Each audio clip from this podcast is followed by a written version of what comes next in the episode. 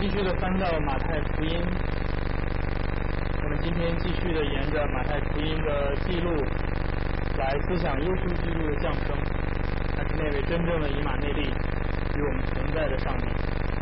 所以，请翻到马太福音的第三呃第二章。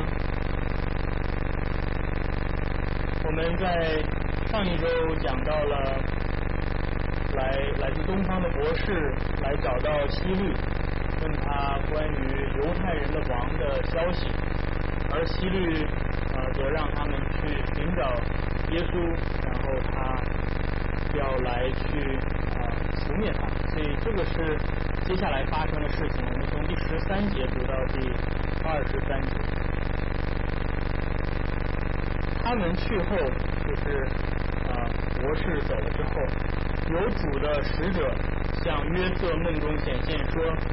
起来，带着小孩子同他母亲逃往埃及，住在那里，等我吩咐你。因为希律必寻找小孩子，要除灭他。约瑟就起来，夜间带着小孩子和他母亲往埃及，住在那里，直到希律死了。这是要应验主借先知所说的话，说：“我从埃及招出我的儿子来。”希律见自己被博士愚弄。就大大发怒，差人将伯利恒里并四境所有的男孩，照着他向博士仔细查问的时候，凡两岁以里的都杀尽了。这就应验了先知耶利米的话，说在拉玛听见嚎啕大哭的声音，是拉杰哭他的儿女，不肯受安慰，因为他们都不在了。希律死了以后。有主的使者在埃及向约瑟梦中显现，说：“起来，带着小孩子和他母亲往以色列地去，因为要害小孩子性命的人已经死了。”约瑟就起来，把小孩子和他母亲带到以色列地去。因听见亚基老接着他父亲希律做了犹太的王，就怕往那里去。就在梦中被主指示，就往加利利境内去了。到了一座城，名叫拿撒勒，就住在那里。这是要应验先知所说的，他将称为拿撒勒人的话了。我们今天读上的话就到这里。今天是第四个，也是最后一个降临期的主日。在迎接圣诞节到来的时候，我们一同思考耶稣降生的这个喜讯。记得上周我们讲到的时候提到，东方的博士从不远千里的来到啊犹太地，然后来朝拜耶稣。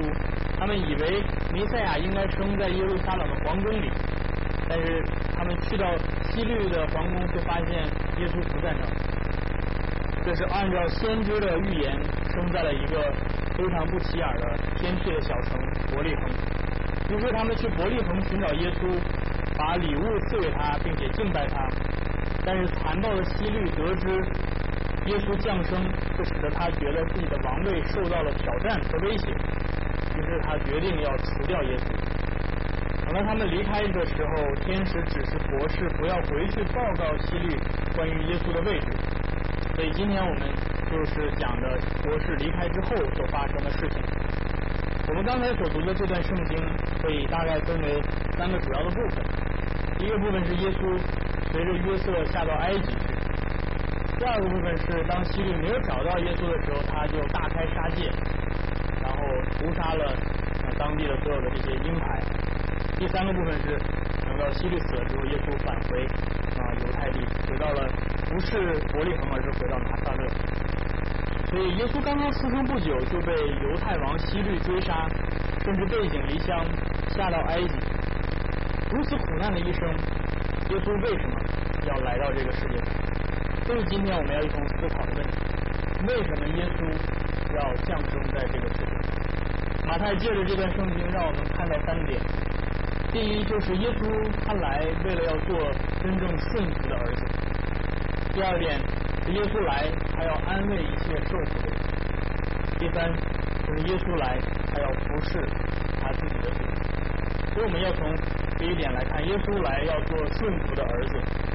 马太继续他的讲述，在第十三节他说：“博士走了之后，有主的使者向约瑟梦中显现，说：“起来，带着小孩子和他母亲逃往埃及，住在那里，等我吩咐你，因为希律要寻找他，要除灭他。”我们看来，不论是马太还是路加的记载，耶稣的出生和童年的时刻，呃时期，经常出现天使啊这种超自然的事件，伴随着救赎历史的新的发展和启示而出现了。耶稣降生之前的四百年里面，圣经没有任何关于先知活动的记录，而没有任何的超自然的事件的记载。但是突然天使出现了，向玛利亚说话，向约瑟启示。因此，这是说耶稣降生进入到了一个救赎历史新的发展发展阶段。啊，因此在这个阶段，上帝超自然的启示就会变得更加的频繁。特别是耶稣还在婴孩的阶段，上帝用特别的护理来保证救主要顺利的长大成人，来预备他完成十字架上的救赎工作。啊，所以今天有的时候人们会问，为什么今天没有这么多神迹？为什么今天我们看不到这些天使对人说话这些事情？的人觉得心里不平，对吧？天使今天还是对我说话了，对吧？今天还是有很多超自然的神迹，今天很多人就会。用这些事情来说，你看圣经有这些记载，为什么我们今天不能有？啊，因为我们需要注意到，神迹不是随便出现的，神迹出现并不是为了说，哎，你看，他信心软弱，所以我给他显个神迹吧，让他能信。所以注意到耶稣在世上的时候，犹太人说你显个神迹，让我们看看，我们就信你。神，但耶稣说什么？没有神迹给你。就神迹出现的目的不是为了让人相信，神迹出现的目的。是为了接下来的救赎历史的启示和进展。当嗯，这个时候有有的时候这个没讲都讲多了。但是如果你仔细注意看圣经的记载，因为什么你会看圣经有这么多神迹？是因为圣经记录的事件主要都是救赎历史发展的重要的阶段。但你会看到圣经会越过很长的一段时间是没有记录神迹，比如说两月之间的四百年，四百年没有神迹啊，比如说。出埃及结束之后，进入到迦南地之后，呃，誓师的阶段没有神迹，没有什么特别多的，所以我们需要就是稍微不要那感觉到那么呃不平安，说哎呀，我们现在没有神迹了，是不是上帝不工作了？不是，上帝换了一种工作方式，他用了一种平常的普通的护理的方式来工作，但是在耶稣降生的时候。为什么会出现天使和这些超自然的事件？是因为耶稣降生了，因为这是一个非常重要的事情。所以人们靠自己是想不明白，约瑟靠自己想半天想不明白，想要把玛利亚休了。所以上帝必须要出现呃神迹，来有天使出现来解释这到底是为什么。但是我们看到希律，尽管他看到这些事件。他依旧坚持认为他可以与上帝对抗，来除灭上帝派来的弥赛亚，阻止上帝的计划。但是上帝却是永远掌权，还有能力完成他所预定的旨意。于是我们听见天使在梦中的嘱咐，他对约瑟说：“啊，请注意看，这马马太所记载的都是约瑟发生的事他，应该是从约瑟这边得到的这些材料。”约瑟起来，连夜带着小孩子和他母亲往埃及去，住在那里，直到希律死。埃及这个目的地，可能有的时候会让有些人感到惊讶，为什么要跑到埃及去，对吧？因为好不容易出来就跑回去。但是这并不是一个特别令人惊讶的事件，因为埃及在两月之间已经成为许多犹太人躲避灾难的一个最佳的去处和避难地。啊，很多流亡的犹太人在埃及已经。扎下根来，所以埃及有有这个呃希腊化的犹太人的最大的图书馆，所以七十是一本也是在埃及翻译的。就埃及是可以说是当时的呃美国啊，而埃及有一个城市叫做亚历山大，亚历山大可以说是今天的纽约，就是在那里你什么都能找到，是文化、经济、政治的一个集中的地区。在亚历山大市，在第一世纪，大概有一百多万的犹太人居住在亚历山大，光是犹太人就就就一百多万，所以你可以想象，在古代是一个相当大的一个城市。那马太接下来说，他们这一路跑到埃及是为了应验先知所说的话，说我要从埃及招出我的儿子。这出，值得注意的是，马太在这里面所引用的经文，并不是关于弥赛亚直接的经文，他在这里面，嗯。我们读先知的话都没有看到说这个是专门指向弥赛亚，或将来弥赛亚要从埃及出来，圣经当中没有这样的记载。但是圣经为什么马太会说这是先知说的话呢？马太在这里面所使用的一种解经的方法，叫做中文叫做可以翻译成重演啊，在英文里面这个叫做 recapitulation。什么叫 recapitulation？就是如果你看一个电影，有一个事件。他用一个镜头向你描绘了之后，他又用另外一个角度、另外一个镜头再给你重新描绘一遍这个事件发生的过程啊，所以这个叫做重演、重新演绎一遍这样的这样的意思啊。所以我们仔细来看这句话，其实是出自何西阿书。何西阿他是活活活在公元前第八世纪的时期的北国的先知，当时南北国还没有北国还没有被掳走。啊，在何西阿书第十一章第一节，何西阿说：“以色列年幼的时候，我爱他，就从埃及招出我的儿子来。”啊，所以如果你仔细听这段话的话，你会发现这里面的儿子指的是谁？这里面的儿子指的不是将来的弥赛亚，指的是原来的这个以色列，指的是以色列国。所以这里的儿子是以色列。而何西阿说，上帝对以色列的爱，则彰显在他拯救他们出埃及为奴之地。所以他说，从埃及我招出我的儿子，这指的是出埃及的事件。但是凭什么马太可以说这句话是指着耶稣说的呢？我们看到何西阿接下来指责以色列是悖逆的儿子，在何西阿书的那句话接下来，先知。说先知越发呼召他们，他们就越发的离开，向朱巴利献祭，给雕刻的偶像烧香。因此，我们看到接下来，尽管以色列被上帝称为是他他的儿子，但是以色列是悖逆的儿子，是不听话的儿子。因此，上帝借着亚述惩罚他们，说亚述要做他们的王，因为他们不肯归向我。所以接下来的何家书在另外一个地方，何家非说的非常明确，他说以色列如同亚当一样被约。所以亚当起初是按照上帝的形象所造的，因此亚当被称为上帝的儿子。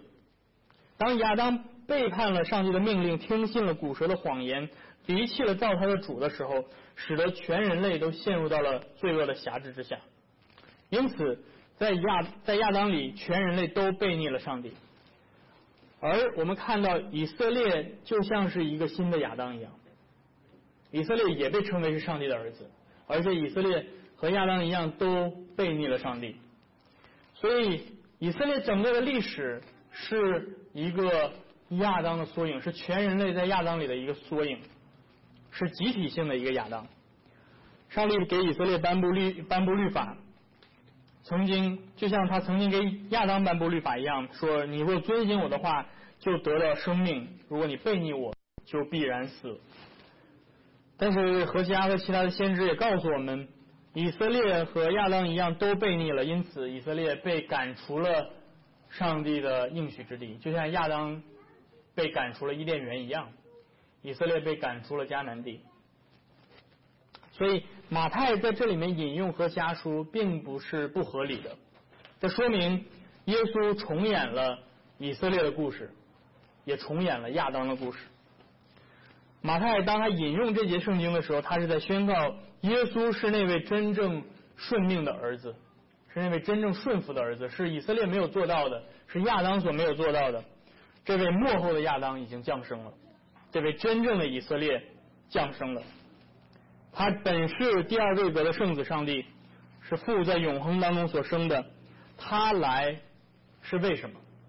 他来是要重演并且扭转以色列和亚当的悖逆，以他自己完全的顺服，赚得上帝所应许的永生。耶稣为什么要来经历这多难的一生？因为他要来做顺服的儿子。这是我们今天要看的第一点。那接下来我们要来看第二点，耶稣为什么要来？耶稣来是为了要安慰一些受苦的人。正在耶稣在约瑟的保护下，在埃及健康快乐、无忧无虑的成长的时候，犹大地的人却在残暴的统治者希律之下受苦。当希律发现博士没有向他禀报，就大大发怒，差人把伯利恒城里和周围的所有两岁以下的男孩都杀尽了。所以你很难想象当时到底是一个什么样的场景。如果我们活在当时的话，我不知道今天有多少孩子还能活下来啊？可能女孩能活下来，但是我们家就得没了一个，对吧？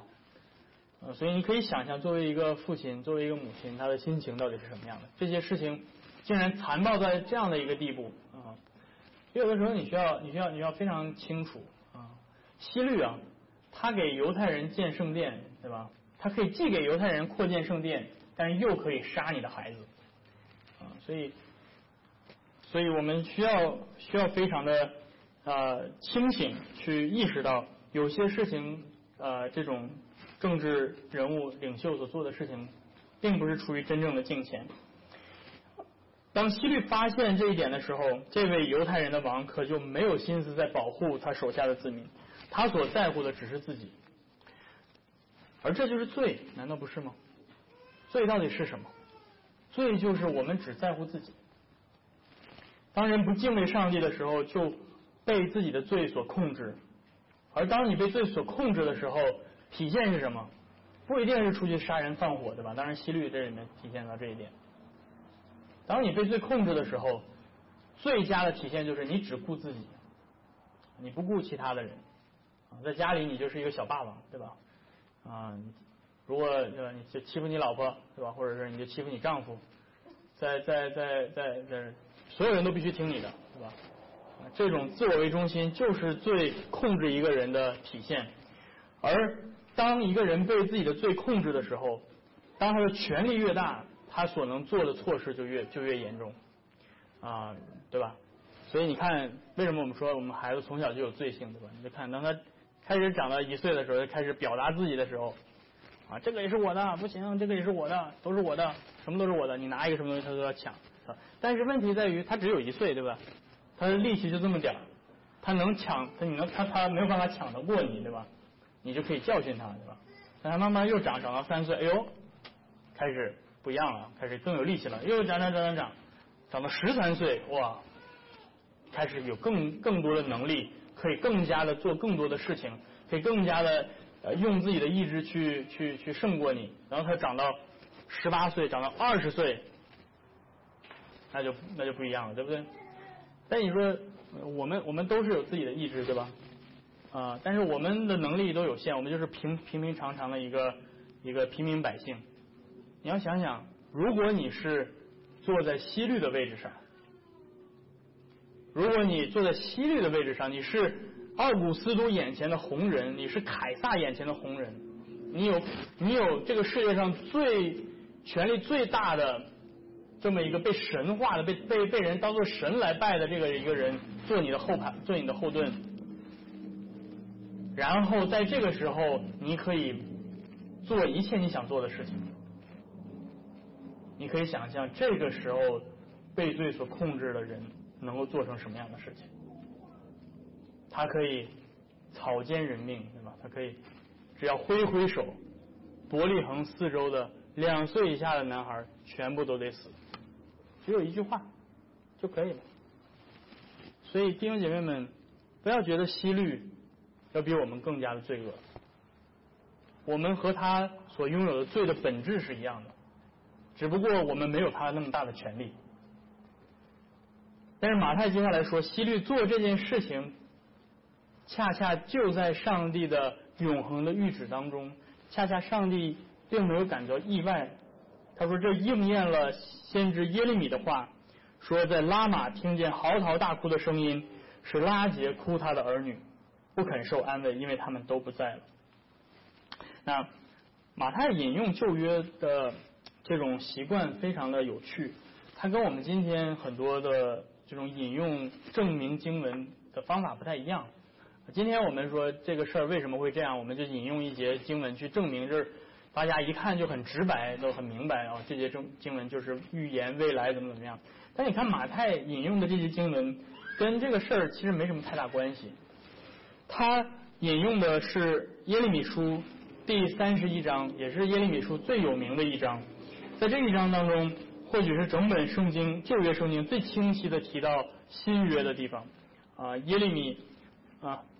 耶利米先知他当时亲眼目睹了自己的祖国被巴比伦帝国入侵，然后啊惨遭掳掠。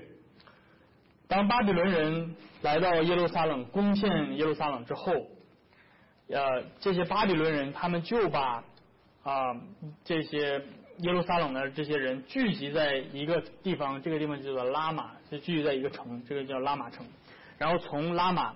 把他们带回到巴比伦。如果你想看这段历史的话，可以回去翻耶利米书第四十章，你就会找到当时他们把这些人都拿着手链脚链，把他们一路牵到拉玛，然后从拉玛啊回到巴比伦。可以想象啊当时的场景啊，因为巴比伦人他们没有带走妇女，他们带走的全部都是男男人啊，因为他们要把他们抓回去当奴隶。男人是可以出苦力的，他们把妇女、老人和孩子，因为这些人在路上只会浪费粮食，然后他们会死在路上，所以他们就说你们就不用走了，我们就把年轻力壮的全部都带回去。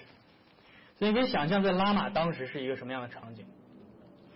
想象一下，今天如果巴比伦人来把我们都抓都都抓起来，坐在你旁边的你的丈夫，接下来将会与你这辈子都再再也见不到了。啊，你身边的弟兄们，对吧？坐在你旁边的一半全部都被提了，一半全部都被锁链带走，直接就就就带走了。有成千上万的母亲们亲眼看着自己的孩子在被被被掳走，十几岁以上的基本上都被掳走了。他们大声的哭嚎，他们知道自己以后再也见不到这些孩子，再也见不到自己的丈夫。所以就在这个极其悲伤的时候。非常有趣的是，先知却宣告了一个安慰的好消息。在耶利米书第三十一章第十六到第十七节，耶利米先知面对这样的一个场景，他说：“耶和华如此说，你要禁止声音，不要哀哭；禁止眼泪，不要流泪，因为他们必从敌国被归回，你幕后必有指望，你的儿女必回到自己的境界。”而且不但如此，在三十一章最高潮的地方，耶利米宣告将来所要耶和华所立的约。他说：“耶和华说，日子将到，我要与以色列家和犹大家另立新约，不像我拉着他们祖宗的首领，他们出埃及的时候与他们所立的约。我要做他们的神，他们要做我的子民。而上帝保守耶稣免于希律王的杀戮。”正是为了要让他成就耶利米所预言的这个新约，就是他在十字架上用他的宝血所开启的这个约，他要为人类的罪献上赎罪祭，战胜人类真正的敌人，不是巴比伦王，也不是希律，而是埋藏在我们心中的每一个人心中的罪。因此，不要以为希律是罪大恶极，不要以为只有巴比伦人才那么的呃残酷。罪的本质在我们每一个人心里都是一样的，因此我们需要每个人都需要耶稣的拯救，而他来就是要应验先知耶利米的话，他来要亲自安慰那些在罪恶的手下被啊被压制的这些人，耶稣来要释放我们，要安慰我们，我们都如同被掳到巴比伦的人，被罪恶和死亡的权势掳走。而耶稣来要拯救我们，把我们重新带回到上帝的家园。所以，耶稣为什么要来到这个世界上？耶稣来不仅他来要，嗯，不仅他来，他要做顺服的儿子，他来也要安慰啊他的百姓，安慰那些被罪恶辖制的百姓。所以，最后我们要来看耶稣到世上的第三个原因：为什么耶稣要来呢？耶稣来要谦卑的服侍他的百姓，所以马太接下来记载，当希律死了之后，有主的使者对约瑟说：“回以色列地去吧。于是约瑟就回去了，但是他并没有回到伯利恒，而是选择了更远的北面的加利利境内，到了一座城叫做拿撒勒。马太说这应验了先知所说的，他要成为拿撒勒人的话。然而你搜遍了整本圣经和其他的经外文献，没有任何一个地方记载任何的先知提到弥赛亚将会被称为拿撒勒人这这句话。难道是不是马太圣经写错了？嗯，有很多的这个比较批判性的学者就会拿类似像这样的事情来说，哎，你看，对吧？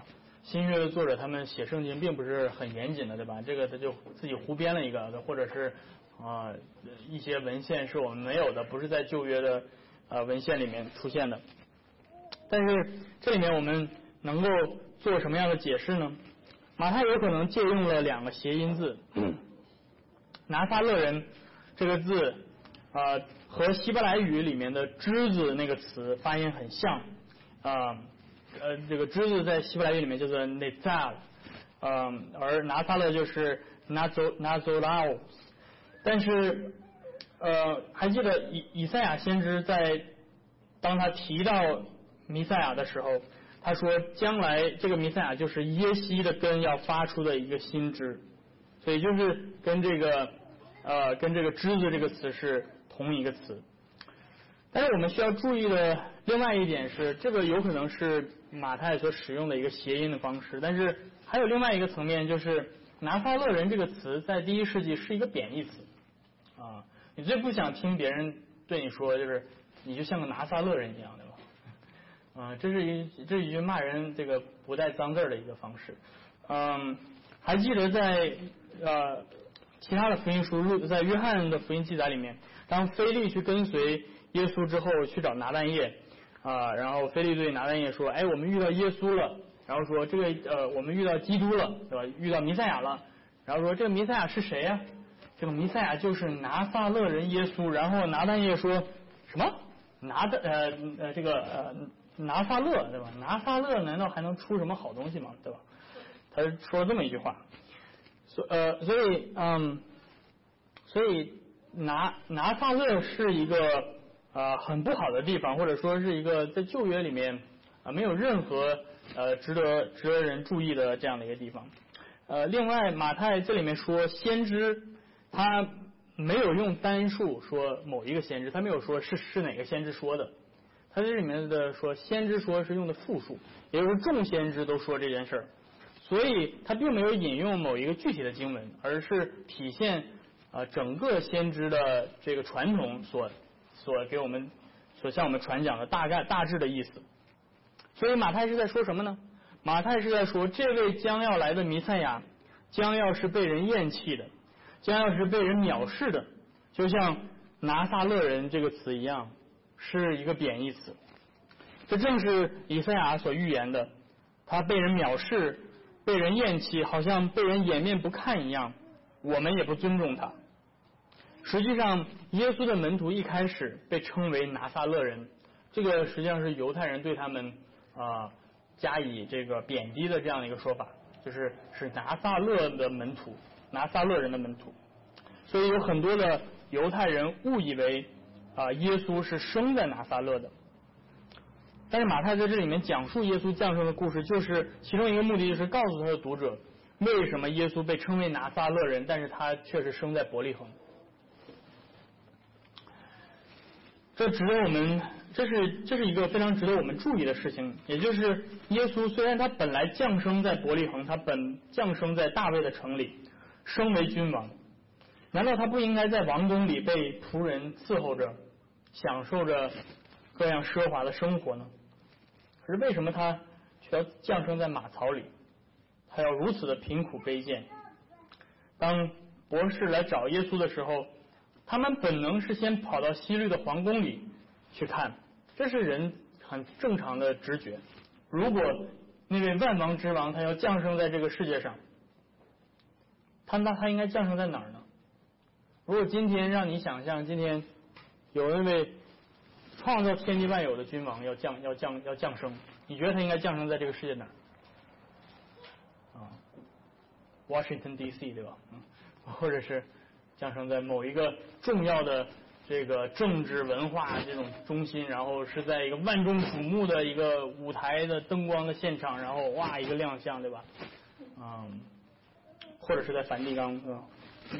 所以都是这种标志性的地方。但是我们看到耶稣的降生，他却降生在一个毫不起眼的地方，一个甚至让人觉得很难堪的地方，让人觉得一个很怎么说，听起来就是哎呀很害臊的一个地方。降生在马槽里，降生在动物住的地方，万王之王，万主之主。却取了仆人的样式。这位本该带给人平安的救主，他自己的童年和一生却饱受磨难，甚至从小就颠沛流离。他自己来给人带来喜乐，然而他自己却饱受仇视。他的确就像以赛亚先知所说的，这一生多受痛苦，常经忧患。这是怎样的一位君王，弟兄姐妹们？这是怎样的一位君王？今天我们必须从心底改变我们做荣耀神神学家的这样的倾向。我们必须从心底真的变成一个实价神学家，才能够真正的理解耶稣基督的福音。这是一位甘心蹲下来为他子民洗脚的君王，这是一位甘心为他的子民承受鞭伤和刑罚的君王，就像。先知所说的，因他所受的刑罚，我们得平安；因他所受的鞭伤，我们得医治。今天这世界上的统治者，他们要让他们的追随者替他们当炮灰，要利用他们来满足自己的目的。但是耶稣这位真正的君王，他来是要舍弃他自己，来拯救我们。耶稣为什么要来到这个世界上？他来是要来谦卑的服侍他的子民，甚至自己把命舍了，好叫我们能够与上帝和好，被他接纳，成为上帝的儿女。因此，亲爱的弟兄姐妹们，让我们一同谦卑我们的心，再次的思想这位伟大的救主耶稣基督，并且一同的欢庆迎接救主的降生。阿门。